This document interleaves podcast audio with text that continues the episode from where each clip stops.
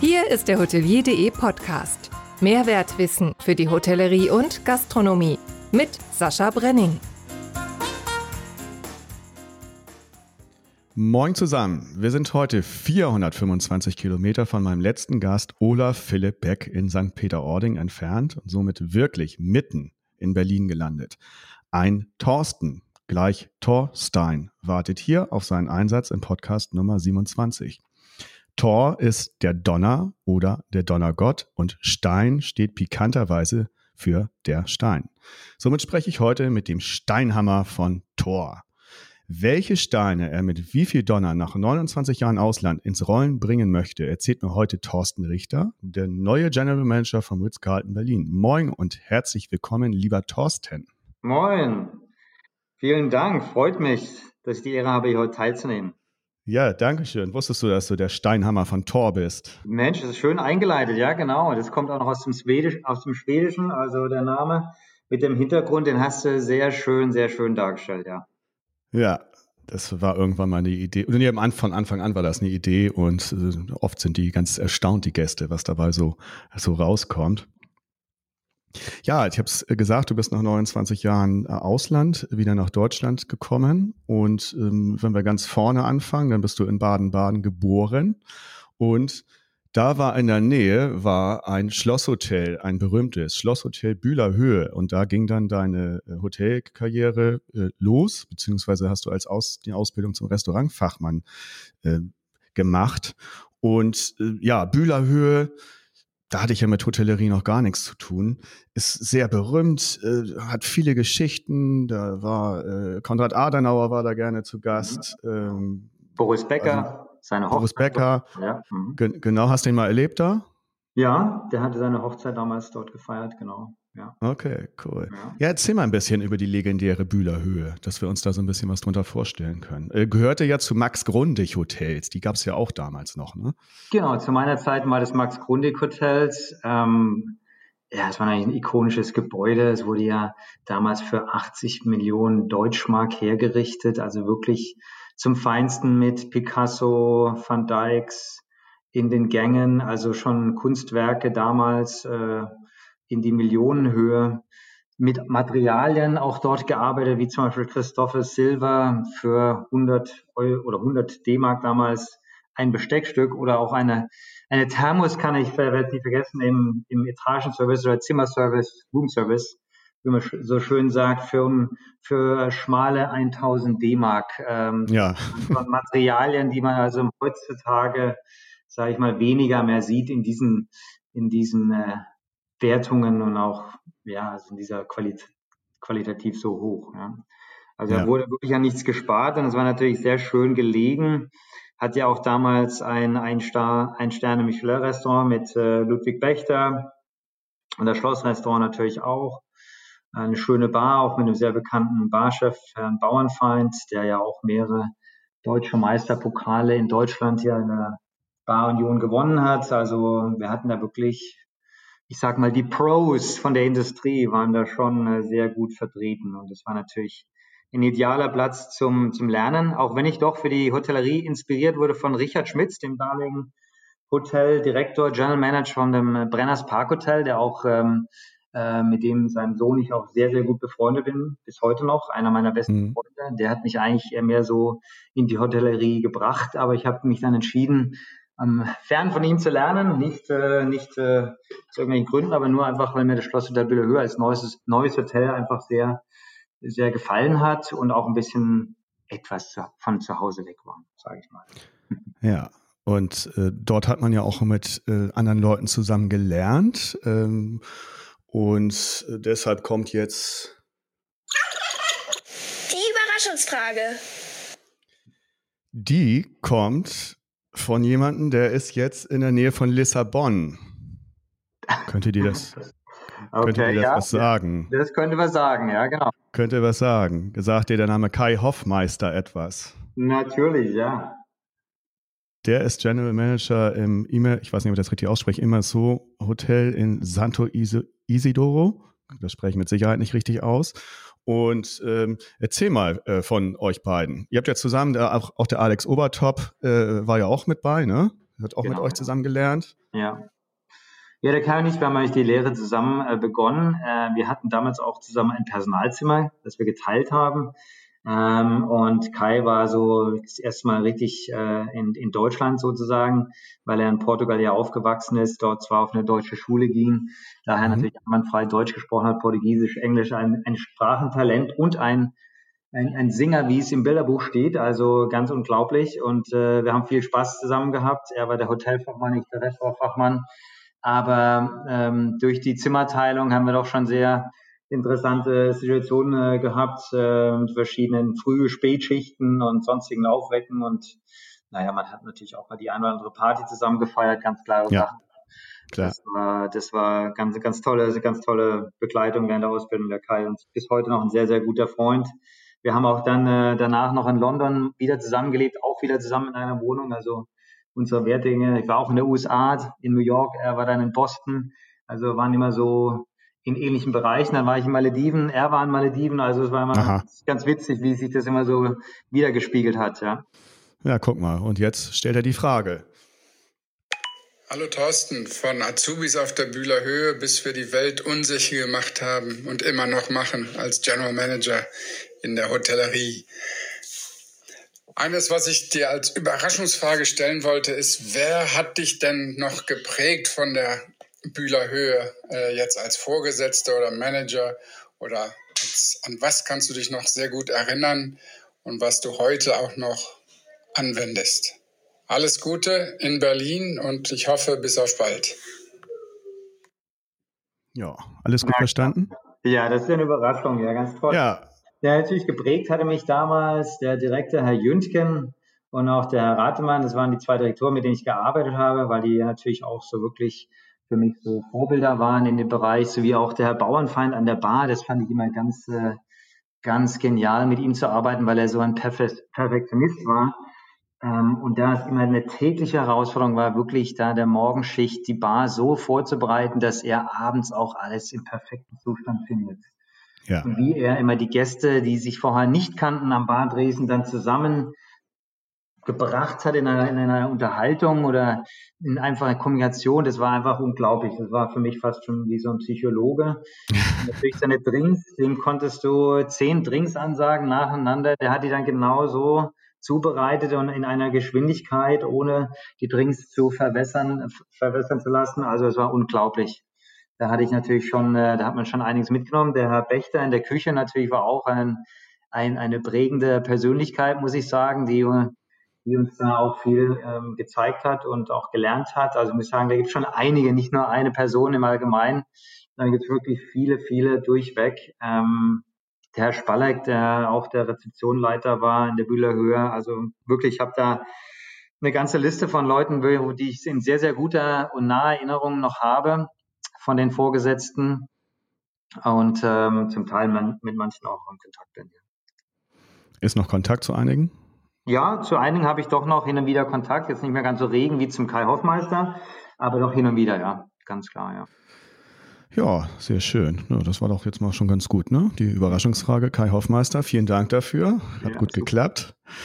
Ähm, ja, dann war Bühlerhöhe äh, erstmal zu Ende oder zu Ende, dann ging es äh, Bundes, zur Bundeswehr und dann ging das Ausland los äh, London haben wir hier auf der Liste, Roccoforte zum Beispiel. Dann ging es 95 nach New York, mhm. The Mark Hotel, äh, Savoy Hotel London, äh, Sheraton Park Lane Hotel London. Da bist du dann erstmal geblieben in verschiedenen Positionen. Mhm. Und äh, 2004 ging es dann nach Phuket, Thailand. Ja. Äh, da ist mir noch was eingefallen. Äh, da war ja der Tsunami, äh, dieser schlimme, der all, allen noch in Erinnerung ist. Äh, wart, warst du, wart ihr davon irgendwie direkt betroffen? Ja, ich bin im Ende September, glaube ich, bin ich in Phuket äh, 2004 angekommen und der Tsunami war tatsächlich am 26.12.2004, ja. ein Tag, den ich nie vergessen werde. Es war, ich war der Direktor Food and Beverage und äh, ähm, ich hatte Besuch von Freunden und meiner damaligen Freundin aus London.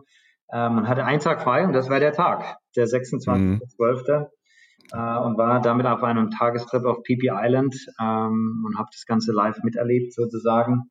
War dann auch wieder bei der Arbeit am Spätabend, sobald ich wieder zurück war von der Insel und habe dann dort eigentlich praktisch, äh, glaube ich, gute, gute 20 Stunden durchgearbeitet. Dann erst nochmal, weil, wie gesagt, ähm, ja, da gab es einiges zu tun und tun und machen. Äh, es war ja eine, eine ganz äh, schwierige Zeit, die mir auch noch sehr nahe liegt und immer auch wieder sich äh, rückspiegelt, muss ich sagen. Ja.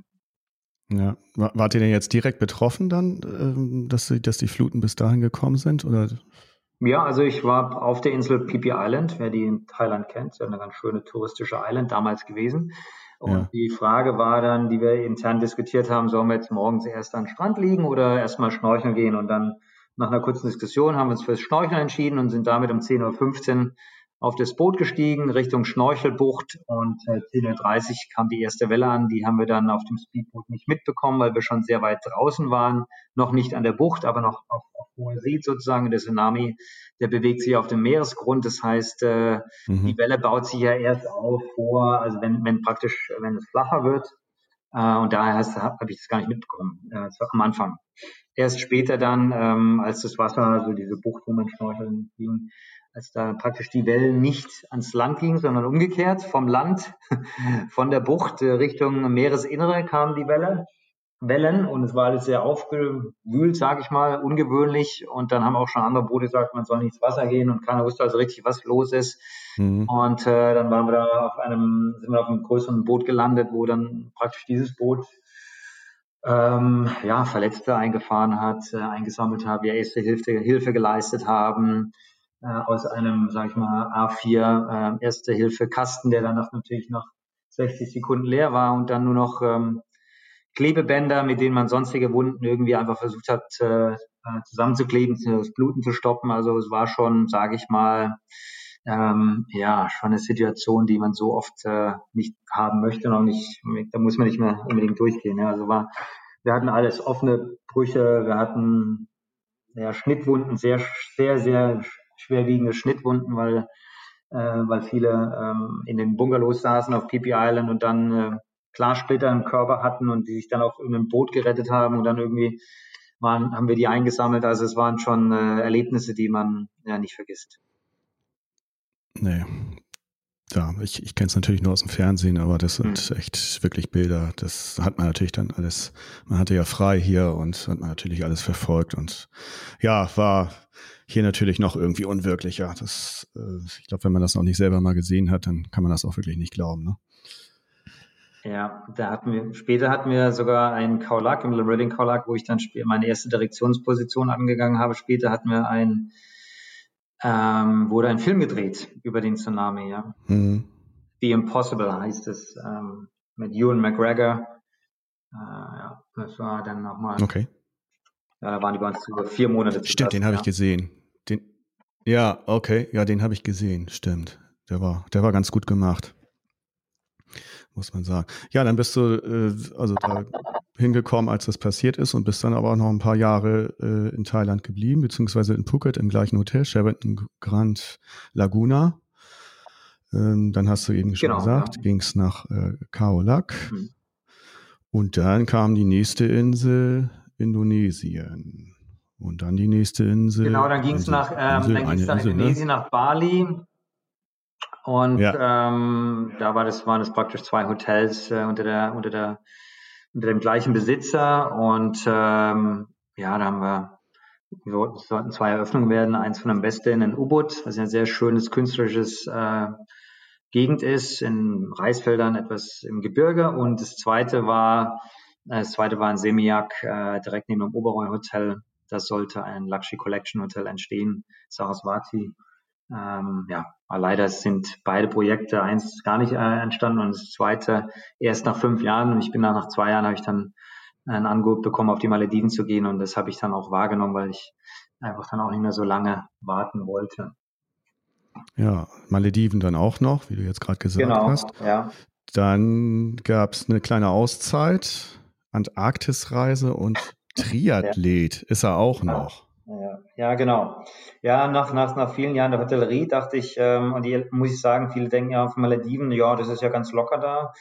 Aber ich muss sagen, es war eine sehr, äh, sehr gespannte Zeit oder halt geschäftlich sehr, sehr stressig. Ähm, und äh, die Belastung war enorm, äh, sechs Tage Woche auch und äh, wie gesagt auch vielleicht das Soziale, äh, dass man sozial halt total abgeschirmt ist. Auf längeres, das äh, nimmt dann dann auch in der einen oder anderen Weise mit. Ja. Und da dachte ich, jetzt brauche ich erstmal eine kleine Auszeit, bisschen auftanken wieder und jetzt mal was machen, was man sonst nicht so macht. Und ich wollte schon immer mal auf die Antarktik und dann habe ich mich entschieden, da dahin zu gehen. So, und dann ging es wieder zurück zu den Malediven, noch ein halbes Jahr und dann war Stand Bangkok. So Sofitel stand auf der Liste. Genau. Und ja. da hast du Mode-Ikone Christian Lacroix kennengelernt, der Richtig. Das Hotel ja mitgestaltet hat. Wie kam denn das zustande? Ähm, ja gut, ähm, Christian Lacroix war der, war der Lead-Designer, sage ich mal, äh, in dem Hotel. Der hat zum Beispiel auch die, die Uniformen für Welcome Angels heißen die dort. Das sind sozusagen die, ähm, ja, die Guest Relation Mitarbeiter. Die hat er designt. Äh, dann hat er die Club Lounge äh, designt in einem speziellen ähm, Design, sehr, sehr farbig, aber auch sehr naheliegend an, an Thailand. Also einige Sachen von Thailand wie ähm, Tiere, Blumen mit, ein, mit eingenommen. Und ich muss sagen, obwohl das Hotel dann auch ja schon ein paar Jahre alt war, sage ich mal, sechstes, ich habe es vom sechsten bis zum achten Jahr geleitet. Trotzdem waren, waren diese Uniformen, die ja so einzigartig für die Stadt auch waren, äh, die waren immer wieder ein Gesprächsthema. Ja? Und natürlich mhm. immer wieder kam es auf, auf ihn zu sprechen und hinzuleiten. Also es war schon ein ganz tolles Konzept. Auch das Hotel war ein Hotel mit äh, verschiedenen ähm, äh, Zimmerdesigns. Eins war im Wasserdesign, eins im Erddesign, eins im Feuerdesign. Also es hatte verschiedene Konzepte auf verschiedenen Etagen, was auch immer wieder sehr, sehr interessant war, weil man einfach irgendwie dachte, man hätte da vier Hotels in einem vom Design, weil meistens ja das Hotel so durchkonzipiert, dass vom alle Zimmer eigentlich das gleiche Design haben, ja. Mhm. Teppichböden, gleiches so. Und dort war das halt nicht der Fall. Äh, da war das farblich unterschiedlich, waren die Materialien unterschiedlich. Da waren die Badewannen einmal rund, einmal länglich. Einmal, also es war wirklich, äh, wie gesagt, und es war immer so abgetrennt. Jedes Element, es waren also verschiedene Elemente, jedes Element war in sich abgetrennt, dass du wirklich gedacht hast, du wären, das wären praktisch vier, äh, vier Boutique-Hotels in einem. Ja? Und das war, das war schon sehr eigen und muss ich sagen, bis heute finde ich das Konzept immer noch sehr ausschlaggebend. Ja. Was waren das für verschiedene Elemente? Äh, das war Wasser, das war Wasser, Erde, Feuer ähm, okay. und Metall. Ja. Okay, also ja. dann die, die, die ich jetzt auch gedacht hätte. Und äh, äh, so, solche Modeschöpfer sind ja oft ein bisschen skurril. Ähm, mhm. Wie war das bei, bei dem Herrn Lacroix?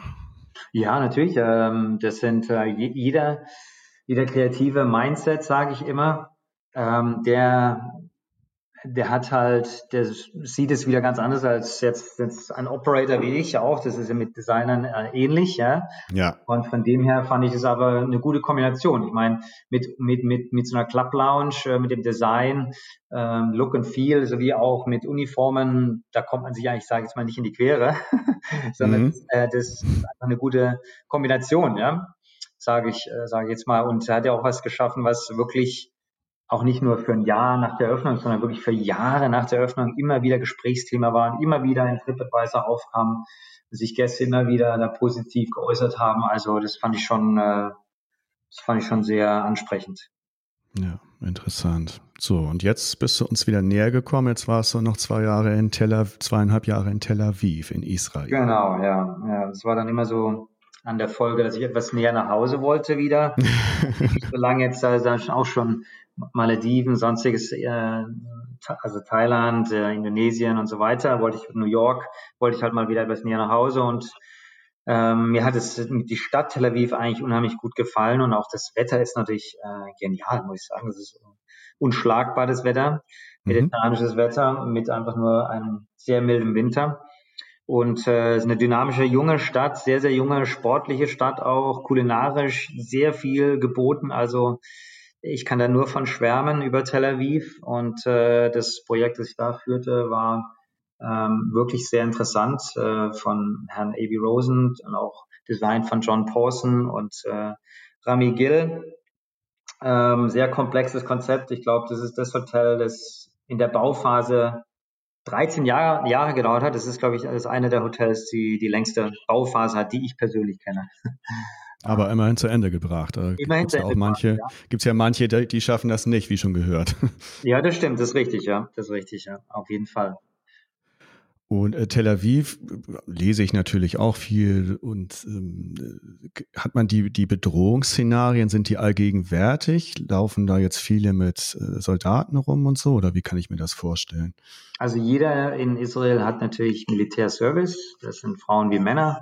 Männer drei Jahre, Frauen zwei Jahre. Also jeder ist ausgebildet eigentlich, außer er hat eine Untauglichkeit oder sonstiges. Aber sage ich mal, gute 90 Prozent sind doch schon im Militärdienst tätig mhm. gewesen. Ähm, natürlich ist da immer eine Anspannung in dem Sinne, aber die merkt man jetzt so als Tourist oder auch ich selbst, als ich hier gelebt habe, als Ausländer nicht so, ganz ehrlich gesagt.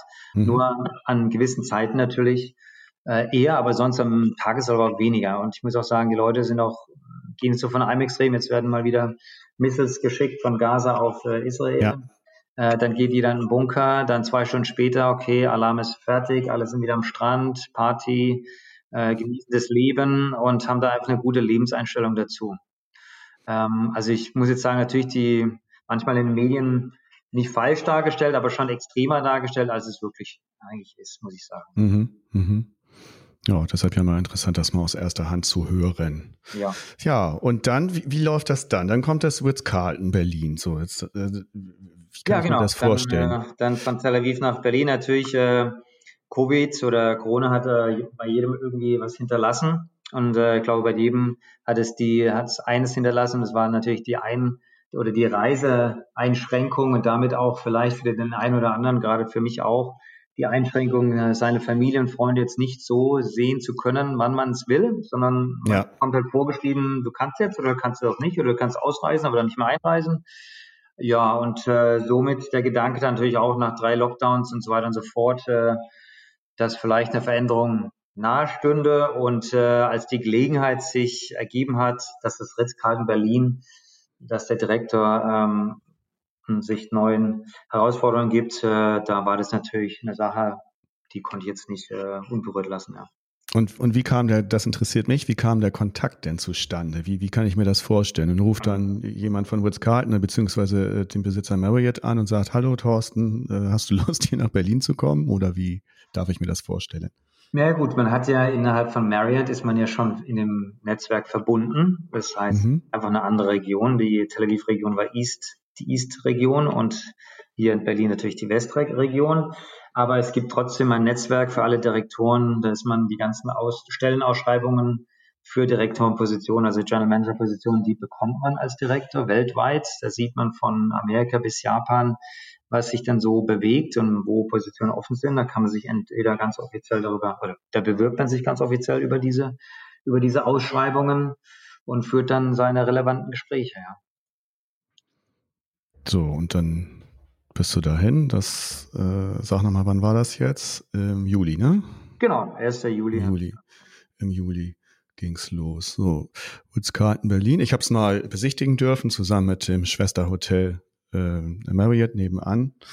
Ja, ist schon sehr imposant. Und ich mag auch dieses vom Potsdamer Platz, äh, vom Bahnhof rauskommend und dann gleich dieses Ritz-Carlton-Schild sehen und äh, ja, hat schon was. Also das äh, muss man sagen. Und von innen sowieso schöne Bars habt ihr da.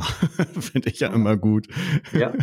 Und äh, der Robert Petrovic, von dem du jetzt indirekt gesprochen hast, das hat ja elfeinhalb Jahre dort gewirkt, äh, hat das also auch entscheidend geprägt. Ähm, jetzt bist du ein halbes Jahr nach ihm gekommen. Unterhält man sich dann noch mal irgendwie äh, miteinander oder ist, ist da jetzt kein Kontakt gewesen?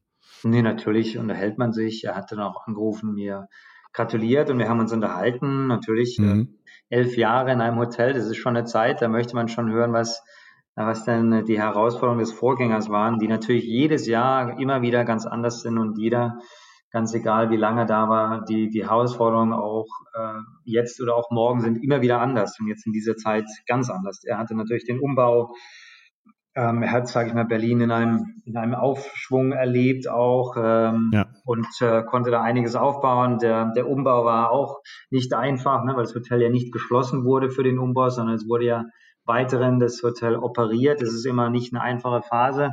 Gerade so fünfeinhalb Sterne nicht, ne? Da sind ja noch andere Ansprüche der Gäste. Ja, andere Ansprüche, genau. Lärm, also ein Umbau kommt ja auch nicht ohne Lärm. Also das ist nicht, war nicht einfach für die Ladies and Gentlemen, mit sicher auch nicht für, äh, für den Robert. Ähm, ganz klare Sache. Das, das hat aber, haben wir hier hervorragend zu Ende geführt, muss ich sagen. Und jetzt äh, stehen wir hier mit einem sehr guten Produkt äh, für den Markt bereit, sozusagen. Ja? 303 Zimmer und Suiten, großzügige Event- und Konferenzbereich, äh, viele Bar, äh, vier, nicht viele, ja viele auch, äh, vier Bars und Restaurants. Ähm, welche Schwerpunkte setzt du denn jetzt äh, nach deiner Übernahme oder was hast du entdeckt, was du anders machen möchtest? Ja gut, mein, meine Schwerpunkte sind natürlich, sage ich mal, die Ladies and Gentlemen, unser Team, mit denen wir natürlich hier den Aufbau betreiben. Ist ganz wichtig, äh, weil man es einfach sieht auch, dass sich viele ähm, Mitarbeiter oder auch viele in der Hotellerie, nicht nur in unserem Hotel, anderswo auch, einfach entweder in der Corona-Zeit neu orientiert haben oder mal was Neues ausgesucht haben. Ähm, jetzt muss man wieder die Jungtalente aufbauen, die Auszubildenden, die wieder begeistern, wieder sehen, wieder, wieder zeigen, dass wirklich die Geselligkeit nie aussterben wird, ja, weil ja. wir mögen ja alle gern reden und mal was trinken und essen müssen wir sowieso. Also das wird auf jeden Fall immer wieder kommen. Und ein, ein Hub der Geselligkeit, der stirbt einfach nicht aus. Ähm, der kommt wieder. Und so wird es auch bei uns sein in der allgemeinen Industrie.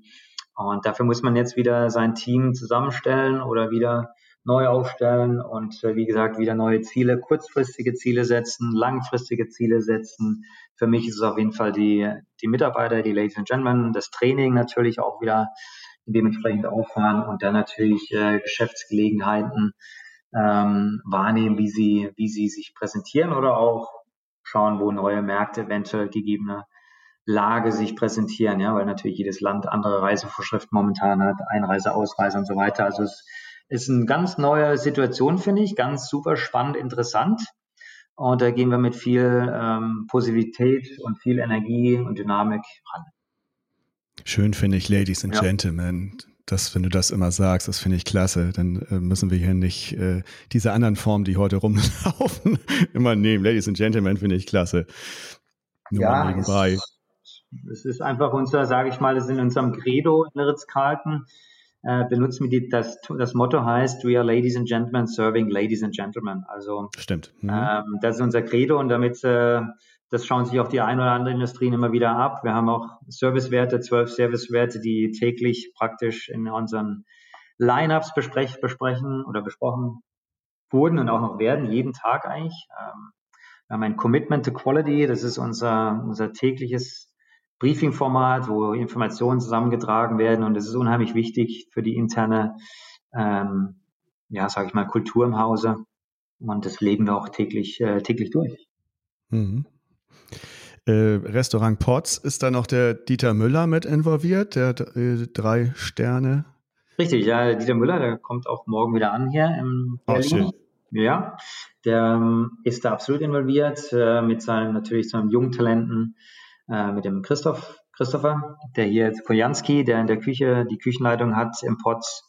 Und ähm, da präsentieren wir deutsche, moderne Cuisine, sage ich mal, zu auch erschwinglichen Preisen und mit tollen, tollen deutschen Weinen. Ähm, also das ist eine gute Kombination. Der Matthias Brandweiner, unser Gastgeber des Jahres oder auch Sommelier, ja der macht da echt äh, einen ganz tollen Job zusammen mit Christopher und äh, da können sich die Gäste auf jeden Fall immer auf ein Erlebnis freuen. Ich habe den Dieter Müller mal kennengelernt auf der MS Europa damals, als er begonnen hat. Ja. 2011 war ich mal da und ähm, hatte das Glück, dass ich als einer von 14 da mit reingerutscht bin in sein Restaurant und ähm, ja, ich wusste natürlich, wer er ist, was er macht, was er schon geleistet hat und fand bei ihm so faszinierend, wie bescheiden er ist, aber gleichzeitig auch ganz genau weiß, äh, was er äh, gemacht hat. Ne? Und das fand ich so, so beeindruckend. Also ein ganz sehr, sehr angenehmer Mensch, muss ich sagen. Ja, auf jeden Fall. Das ist ja unheimlich bescheiden, aber sehr qualitäts- und zielbewusst. Und ähm, muss sagen, ob er jetzt äh, hier bei uns ähm, oder auch vor, früher auf der MS Europa, der hat ja immer, immer hervorragende Leistungen gehabt. Und äh, die drei Sterne, die kommen die kommen nicht von nichts, sage ich mal. Ja? Nee, das, das stimmt. Ja. Das stimmt. Das konnte ich da ja auch ausprobieren. Ich bin ja noch nicht so ein, so ein Sternemensch, jetzt ehrlich gesagt. Bin mhm. ja so ein bisschen, na, sagt man jetzt bodenständig, wie auch immer. Auf mhm. jeden Fall war das aber wirklich begeisternd, äh, wie man in einem Nachtisch zum Beispiel so viele verschiedene Aromen unterkriegt. Also das fand ich schon. Da hat man das schon gemerkt. Ne? Also selbst ich, was dahinter steckt, das war, war großartig. Jetzt hast du von den, von den jungen Talenten gesprochen. Wie sieht's denn aus mit der äh, Auszubildenden? Wie, wie, wie ist der ähm, nach, die Nachfrage der Auszubildenden? Hat sich da was äh, äh, getan? Weil wir haben ja äh, in der Hotellerie, Gastronomie ja nun äh, Schwierigkeiten, Nachwuchs zu finden, ganz besonders mhm. ja. in der, unserer Branche. Wie sieht das da äh, in so einem großen bekannten Hotel aus? Ähm, also da muss ich erstmal an alle Mamas und Papas zu Hause appellieren, dass sie ruhig ihren äh, Söhnen und Töchtern doch gerne die Hotellerie wieder empfehlen können. Äh, ganz klare Sache. Natürlich sind das der eine oder andere da etwas beeinflusst, sage ich jetzt mal. Ja. Ähm, man sieht es auch an den Bewerbungen. Also äh, man bekommt natürlich Bewerbungen, ganz klare Sache, die kommen rein, aber jetzt nicht in der Anzahl wie 2019 oder 2018, sage ich jetzt mal. Mhm dann merkt man schon ganz klare Sache, da ist eine gewisse, vor allem in Deutschland, wir Deutschen sind immer sehr gerne vorsichtig. Alles ist versichert, vom großen Fußzehennagel bis zum kleinen Ohr. Ja, also ja. daher unser Sicherheitsgefühl, äh, ganz klar, kommt da durch. Und ähm, ich glaube, da ist der ein oder andere Bewerber vielleicht beeinflusst von zu Hause, sagt, naja, vielleicht momentan nicht oder Ansteckungsgefahr, sonstiges, aber ich glaube, da sind wir hier in den Hotels gut aufgestellt. Nummer eins mit unseren ganzen Hygienekonzepten, die wir ja wirklich hier in Deutschland detailliert ausgearbeitet haben ja. und auch folgen und die auch kontrolliert werden von den Behörden. Also muss ich sagen, dass da kein, in dem Sinne sehe ich da jetzt keine, keine Gefahr für ein junges Talent. Im Gegenteil, wie gesagt, die Geselligkeit, die wird kommen. Das sieht man überall, ob ich jetzt 2020 im Dezember auf einem Verkaufsgespräch in Dubai war, wo alle gerade wie gesagt, äh, schon die Impfungen begonnen haben dortmals und, und auch schon äh, wieder der Tourismus begonnen hatte. Da hat, hat jedes Restaurant geboomt, natürlich mit den relevanten Abständen und sonstiges. Aber, aber man hat gesehen, die Leute, sobald sie dürfen, äh, sind sie wieder draußen in Restaurants, sind sie draußen, sind sie in Restaurants, sind sie wieder sich am Treffen und so weiter. Also ich muss sagen, das ist vielleicht in der deutschen Kultur etwas verhaltener. Natürlich ist man da etwas vorsichtiger immer noch, aber das kommt, sieht man jetzt auch in den Hotels wieder, das kommt ganz klar wieder. Ja. Das stimmt für mich persönlich auch. Hm. Ich brauche ja, brauch das auch ganz dringend ja. und nutze es auch aus.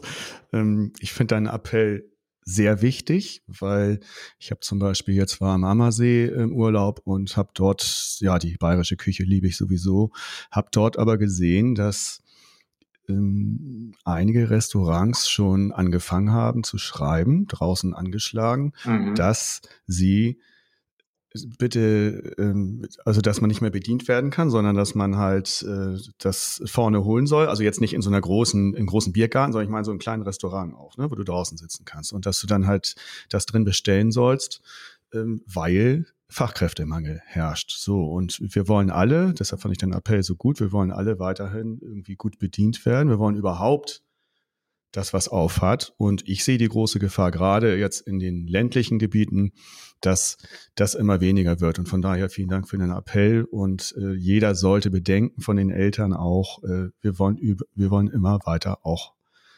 bedient werden. Wir wollen weiter was essen, wir wollen weiter was trinken, wir wollen unser Bierchen haben. Und deshalb, ja, erzählt nicht so viel Blödsinn, dass hier alles, dass hier alles schlecht ist in der Hotellerie und Gastronomie. Ja. Ja, fand ich, finde ich, finde ich sehr, sehr gut.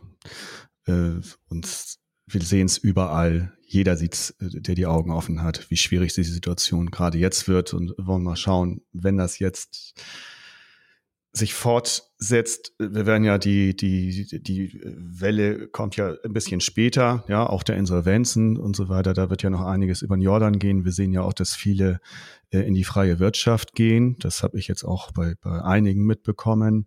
Also die dann äh, die, ihr, ihr Hotel verlassen haben oder das Restaurant. Ja, und die kriegst du dann auch nicht wieder, ne? Hm.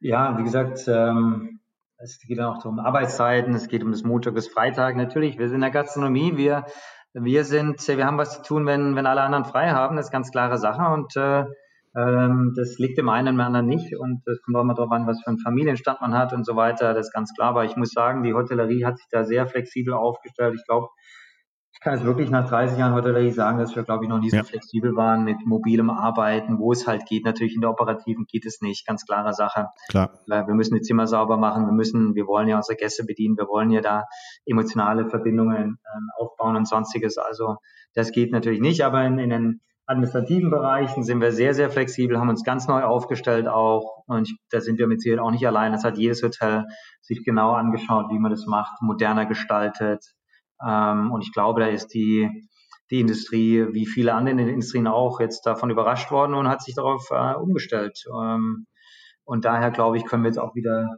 jüngere Talente ansprechen, in allen Bereichen, ganz ehrlich gesagt. Und ähm, da bin ich zuversichtlich, das wird kein schneller Weg werden, aber mit Sicherheit über die nächsten sechs Monate wird sich das langsam stetig verbessern. Wir hatten jetzt die ganzen Länder, wo du warst, und jetzt interessierten mich wiederum, wo liegen oder wie, wie sieht's aus mit den Gästen? Wo sind die Gäste am angenehmsten? Wo sind die Mitarbeiter äh, am fleißigsten? Kannst du da irgendwie da mal so einen Querschnitt ziehen? Also ich muss sagen, in allen Ländern, wo ich gearbeitet habe, habe ich immer sehr gut mit allen Kulturen, Religionen gearbeitet. Das war immer sehr interessant und ich habe mich auch immer als Gast in deren Land gesehen. Ähm, und ich glaube, das ist die beste Einstellung, die ich da jemand auch mit auf den Weg geben kann. Ähm, ich muss sagen, ich könnte jetzt kein Land sagen, wo ich besser oder schlechter oder sonst gearbeitet hätte. Äh, Im Endeffekt sind wir alles äh, Professionals und äh, wir sind dort, um, um das genauso auch zu machen. Ähm, natürlich äh, ist herauszuheben, dass in den asiatischen Ländern wie zum Beispiel Thailand oder Indonesien, Bali, äh, sehr, sehr äh, viel Wert auf Gastfreundschaft gelegt wird, ähm, da wirklich herzliche Gastwirtschaft kommt, gerade in den ich sagen, zum Beispiel südlicheren Ländern von Thailand, ähm, war die ja, weil die ja wesentlich mehr darauf angebunden sind, auch, dass da einfach, mhm. ähm, ja, einfach eine Herzlichkeit da ist und äh, da ist vielleicht nicht die Schnelligkeit da unbedingt immer, aber da ist die Herzlichkeit auf jeden Fall überragend, ja. Das kann man vielleicht mal so herausheben, aber auch in, in, in, in anderen Ländern ähm, ist es so, wenn, die asiatischen Länder haben da schon den ganz klaren, äh, das Lächeln auf dem Gesicht dauerhaft, während vielleicht in anderen Ländern das nicht immer äh, ganz so dauerhaft der Fall ist. Ja. Aber es ist dann auch ein natürliches Lächeln. Absolut, ja. Ja. Und, und von den Gästen her, was, was kann man da sagen? Sind die jetzt in Tel Aviv schwieriger als auf den Malediven? Naja, da würde ich mal auf mein Buch äh, äh darauf hinausweisen, dass ich vielleicht mal schreiben werde in den nächsten zehn Jahren. okay, ja.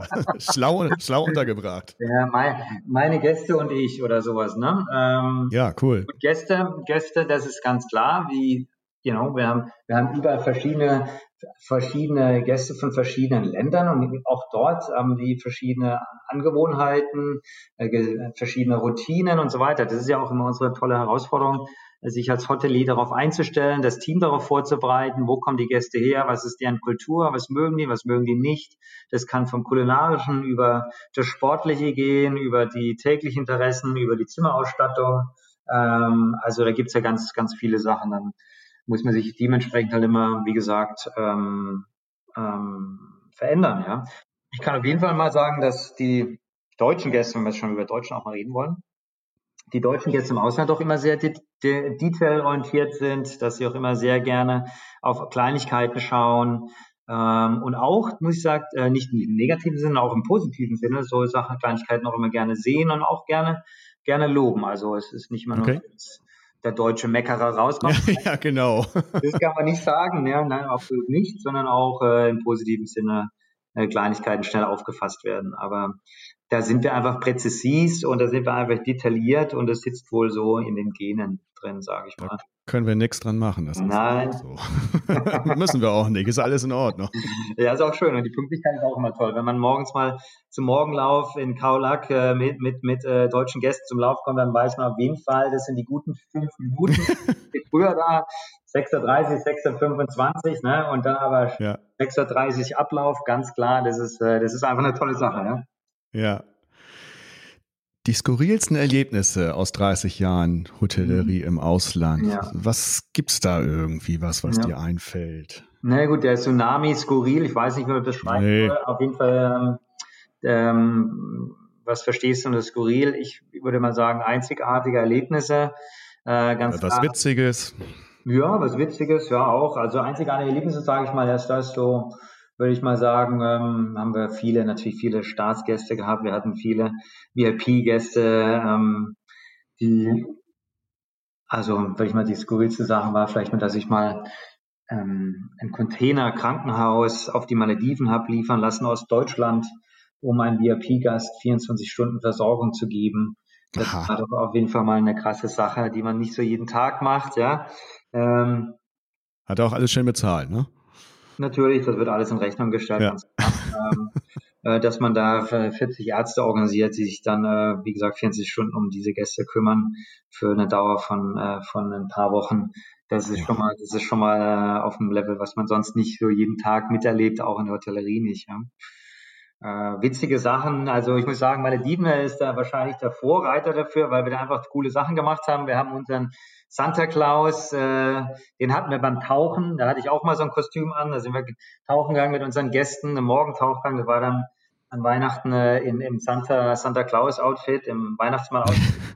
Oder dann kam er mit Jetski und mit so einem Jetbob kamen die angefahren und haben den Kindern natürlich dann die Präsente überreicht am Strand. Also es waren schon recht witzige Sachen da dabei, muss ich sagen. Ja. Ausgefallene Sachen, ja. Ja, das ist offensichtlich, ja, toll. Weihnachtsmann. Ja, das ist, ich meine, wir haben ja nicht mal mehr Winter, also von daher, hm, ja. bin ich gerade, dann, dann kann man auch gleich das auf dem Meer machen. Das ist, ist richtig. Absolut. Ja. Toll. Ähm, wie gesagt, viele Länder, viele Sitten und deshalb wollte mich ich noch mal wissen. Die Lieblingsbürokratie. Jetzt hatte ich schon. ja, es ist die, ist die, also ja. nicht die Stimme. Die Stimme ist äh, die Tochter hier von meiner Freundin ja. und die andere ist eine Kuh von meinem Freund Willi hier aus dem Dorf. ähm, Lieblingsbürokratie. Ich habe von dir gehört, dass du mhm.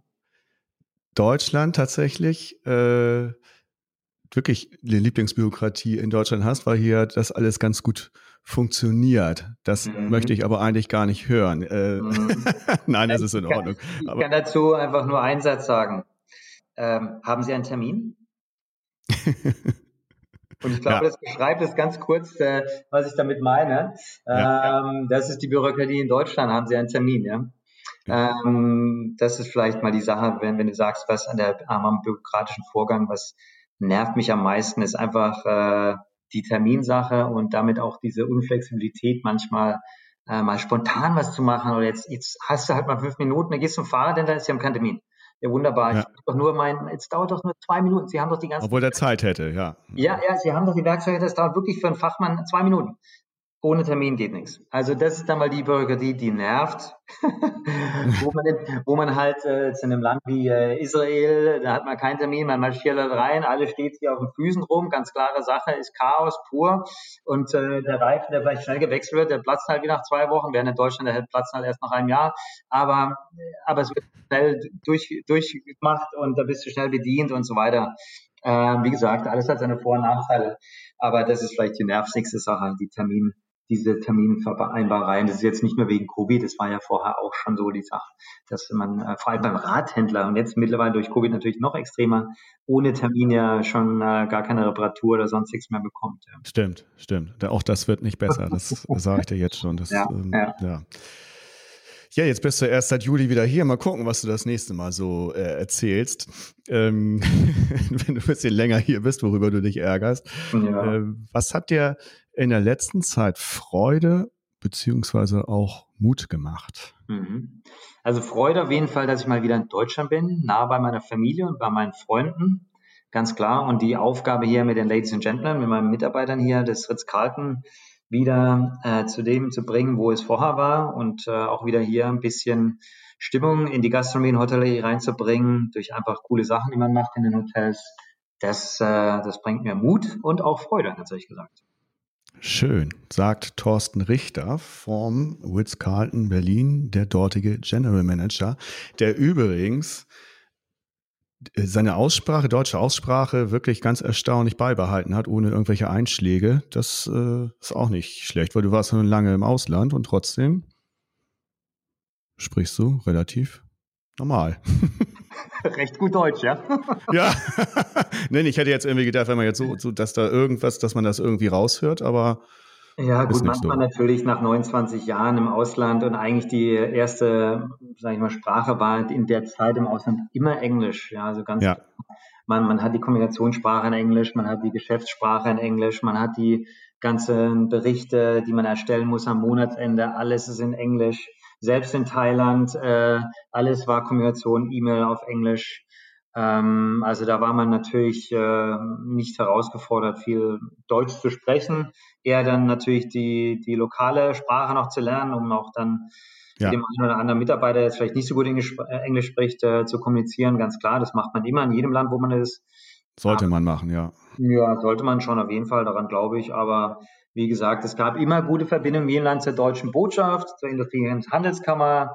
Da war immer, immer aktiv, äh, waren wir da immer in Kommunikation und haben auch immer Sachen zusammen gemacht. Also den, das habe ich immer gesucht so auch und hat auch immer gut funktioniert. Da hat man immer ein bisschen Kontakt gehabt mit natürlich mit äh, mit äh, der deutschen Kultur und auch manchmal der Bürokratie, auch an der Botschaft. Und deshalb immer noch diese gute Sprache. ich danke dir, Thorsten. Es äh, war wirklich sehr interessant. Äh, ein, ja, ein kleiner Weltausflug war das. Und äh, ich drücke dir ganz doll die Daumen fürs Ritz-Carlton Berlin. Wenn ich mal wieder da bin, klopfe ich mal an. Mhm. Gerne, gerne. Gerne mal auf den Drink im Curtain Club, ja? Ja, ja, ja, das, das, das ist, ja, ja. Hm? Auch äh, zum Dinner am Potz, es ist nämlich kein Michelin-Star gekocht. Also es ist zwar inspiriert bei Dieter Müller, aber es soll doch schon jetzt nicht äh, Sterne-Menü ähm, sein, sondern es ist einfach gute, gutes deutsches Essen modern präsentiert. Ja. Prima, Thorsten. Ich freue mich drauf. Alles Gute. Ja, danke dir. Vielen Dank für die Zeit. Sehr gerne. Tschüss. Tschüss. Der Hotelier.de Podcast. Mehrwertwissen für die Hotellerie und Gastronomie. Keine weitere Ausgabe verpassen. Und jetzt auf www.hotelier.de/podcast abonnieren.